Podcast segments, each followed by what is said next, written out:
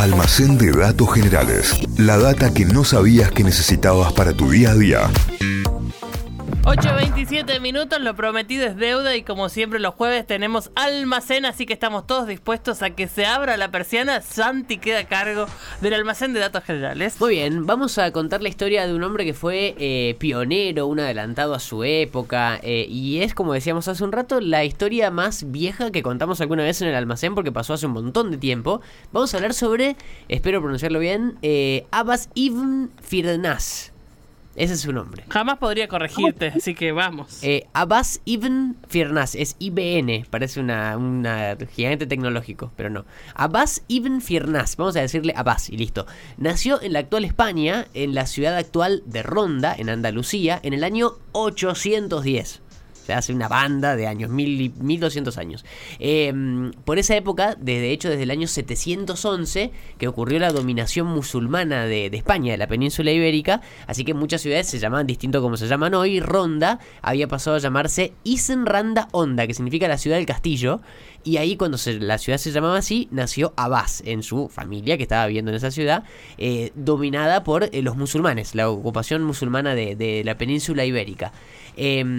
Como se imaginarán, no hay mucha data de su infancia porque esto pasó hace 1200 años, pero sí se sabe que de joven Abbas se mudó a Córdoba, que era la capital de Al-Andalus, hoy conocida como Andalucía, la región completa, la parte sur de España. Córdoba, la ciudad de Córdoba, no Córdoba acá, sino Córdoba, España, durante la ocupación musulmana era la capital del Emirato de Córdoba, era la ciudad más habitada, más culta y más eh, opulenta de Europa. O sea, era el, mejor lugar de Europa para, para ser un intelectual. Era líder mundial de educación en ese momento en la ciudad de Córdoba. Es impresionante porque al día de hoy todavía tiene huella del, del, dominio musulmán ahí. Y cómo podés ver en, muchas de, no solo de sus ruinas, sino de sus monumentos que, eh, o edificios que todavía están en pie, la, la, huella musulmana. Y luego lo que hicieron los católicos, los reyes católicos, la construcción superior a esa. Pero, pero la huella musulmana está muy intacta y también, si les gusta, hay mucha pintura de esa época, digamos. que representa esa época. Em, de hecho, Córdoba tiene cuatro monumentos históricos de, de la UNESCO, patrimonios de la humanidad. Eh, que es un número alto para una sola ciudad. Claro. Eh, está la mezquita y un montón de lugares más. Y además todo esto impulsado por eh, la que se llama la era de oro del Islam, en donde muchos intelectuales de esa época, de hace más de mil años, fundaron las bases de la ciencia y con las cuales se siguen trabajando al día de hoy. Mucha herencia de ese conocimiento musulmán quedaron hoy, por ejemplo, en los números que usamos, en la astronomía, en física, en química, en medicina. No todo, pero muchas de las cosas que hoy usamos como ciencia surgieron en esa época, en la era de oro del Islam. Eh, la cosa es que Abbas estaba en Córdoba y se volvió erudito en todo. Era capo en literatura, en música, en investigación científica, fue profesor, era poeta, eh, era un capo posta. Y durante esos años, eh, brillantes para él, empezó a tener curiosidad por un tema en particular y ese tema era el volar. Eh, el hecho de volar, de, poder desplazarse por el aire. Así que por muchos años estudió a los pájaros para intentar determinar cómo hacían los pájaros para poder volar, para levantar vuelo, para aterrizar. Así que después de varios años de investigaciones decidió poner el cuerpo para la experimentación, una cosa que en la época se hacía mucho y que en el 99% de las veces salía mal. Fallaba. Claro. En este caso salió bien. Año 852, cuando Abbas tenía 42 años, se fue a una montaña en las afueras de la ciudad y según coinciden muchas fuentes eh, históricas de, distintos historiadores a lo largo del tiempo, eh, Abbas se envolvió en varias telas que se iban a desplegar pensando que a lo mejor así iba a poder volar, onda, planear. Claro, usar las alas. Claro, lo cierto es que el tipo se tira de una altura considerable, 100 metros de altura, en una especie de acantilado que había en las afueras de, Córdoba, eh, y él no salió como esperaba lo de la tela, no le pasó nada por suerte, pero en vez de abrirse se, abrieron hacia arriba y terminó siendo como una especie de eh, paracaídas. Llegó tranqui al piso, de hecho no le pasó absolutamente nada, no tuvo ni una herida y se tiró de 100 metros, pero cayó despacito en la caída, pero no pudo volar, sino que cayó como con paracaídas. Así que sin querer, ponele ahí tuvo su primer hito que fue el primer paracaidista de la historia, porque antes no lo había hecho nadie. Como decíamos, casi un milagro que no tuvo ninguna herida, teniendo en cuenta que se tiró de 100 metros. Pero el tipo siguió insistiendo, siguió investigando, y algunos años después, en el año 875, cuando ya tenía 65 años, o sea, ya era grande, ya era viejo para la época, viejo, viejo para, esa, para esos años, se hizo fabricar unas alas de madera que estaban recubiertas en telas de seda y que estaban adornadas en las puntas con plumas.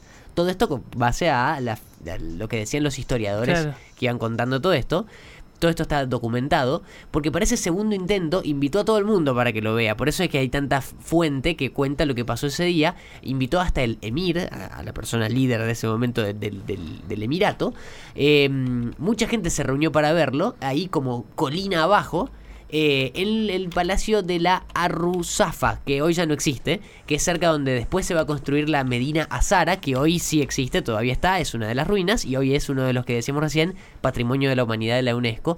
Es conocido ese palacio hoy, el Medina Azara, como el Versalles de la Edad Media. Ahí tenés. El, apodo que tenía.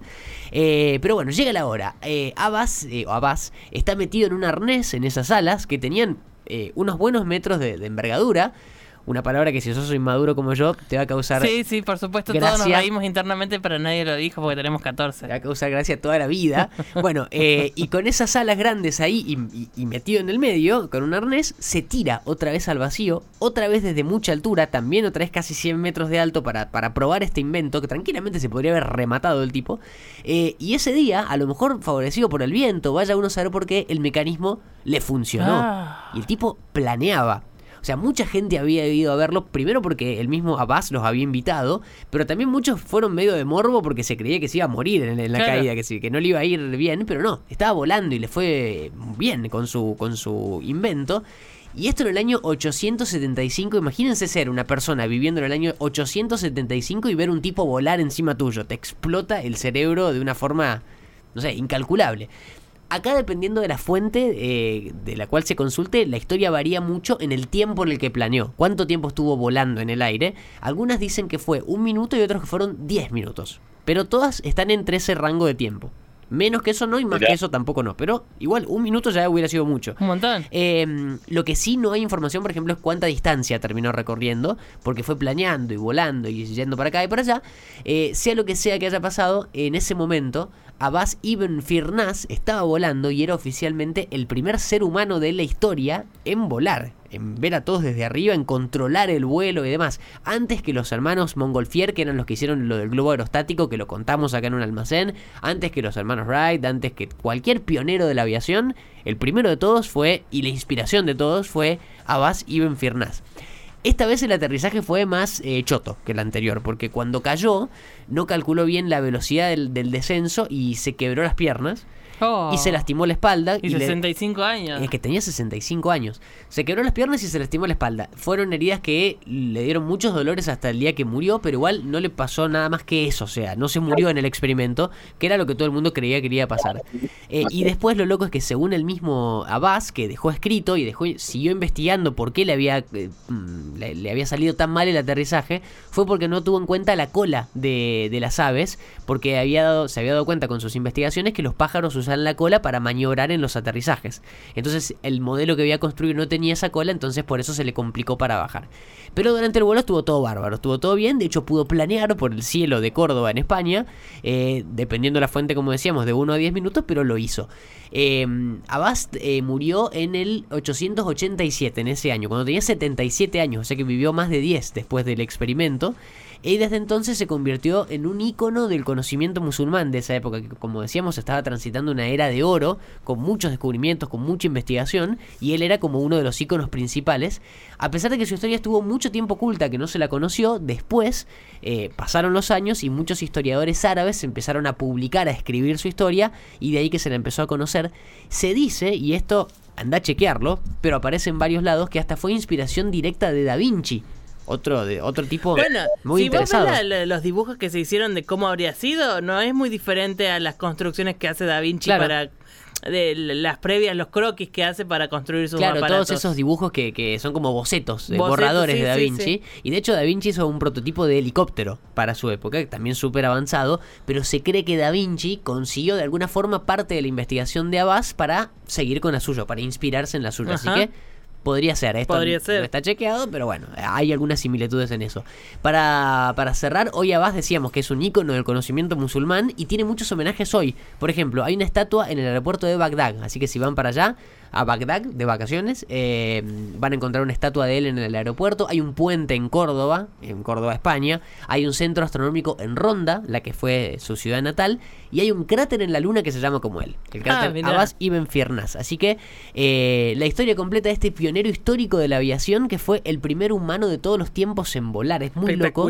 Y si buscan fotos hay como algunas ilustraciones de cómo habría sido su prototipo. Eran alas de tela y madera. Nada más que eso. Y con eso pudo planear varios minutos y hacerle un mind blow gigante a, eh, a toda la gente que vivía en Córdoba en ese momento. Y esto pasó en el año 880, eh, 852. Así que hace muchísimo Hace tiempo. muchísimo tiempo. La estatua de Bagdad es hermosa. Ahí está. Es en el muy aeropuerto, bonita, sí. adentro.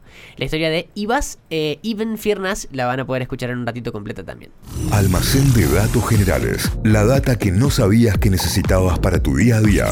Inventos, curiosidades de la historia, estudios increíbles de la ciencia, lugares raros del mundo y un montón de locuras más. Todo eso podés conseguir en el Almacén de Datos Generales de Santi Miranda.